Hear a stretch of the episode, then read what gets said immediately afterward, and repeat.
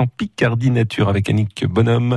Et en ce samedi matin, nous parlons des busards. En fait, la, la Picardie est bien placée même pour euh, accueillir des busards parce que ce sont des oiseaux qui vont nicher donc dans des espaces relativement ouverts et notamment les, les zones de grande culture. Alors, pas n'importe quel busard. Alors, on a trois espèces de busards chez nous. Donc, on a le, le busard Saint-Martin qui, qui, en général est le, est le, plus connu.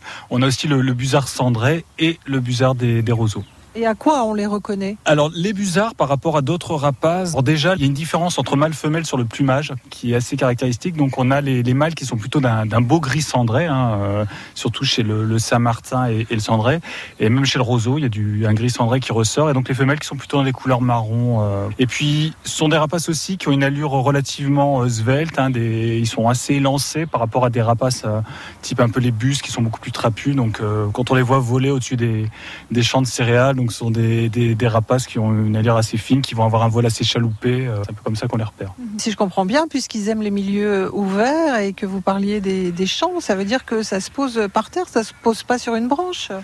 Alors, les, les, si, si, ce sont des oiseaux qui peuvent se poser à l'occasion, donc euh, sur, sur, une branche, un piquet, euh, donc ça, ça, ça n'empêche pas.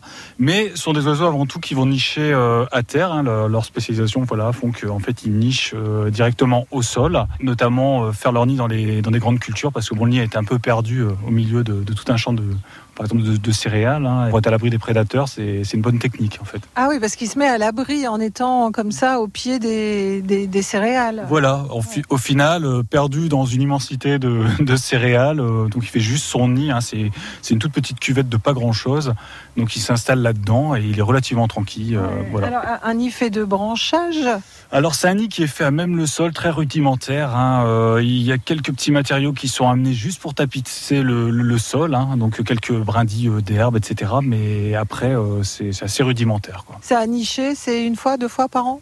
Alors c'est une nichée par an. Donc la, la, reproduction commence par des parades. Alors euh, le Saint-Martin, dès le mois de mars, on commence à avoir les premières parades, en général mars-avril. Et puis après, donc on a euh, une période donc de ponte hein, avec une incubation de une vingtaine de jours qui va suivre. Et puis après, on a un élevage des jeunes environ pendant euh, 30, 30 jours. Et puis après, il y a même un apprentissage. Les jeunes restent un petit peu avec les adultes euh, le temps de leur envol définitif. Donc voilà, pour certaines espèces, elles restent chez nous, comme le busard euh, Saint-Martin, même s'il y a également des migrations chez cette espèce. Puis après, on a des migrateurs un peu plus stricts, comme le busard cendré. Le busard cendré quitte complètement la région euh, pour l'hiver. Et ben voilà, on en apprend un petit peu plus comme ça sur les busards.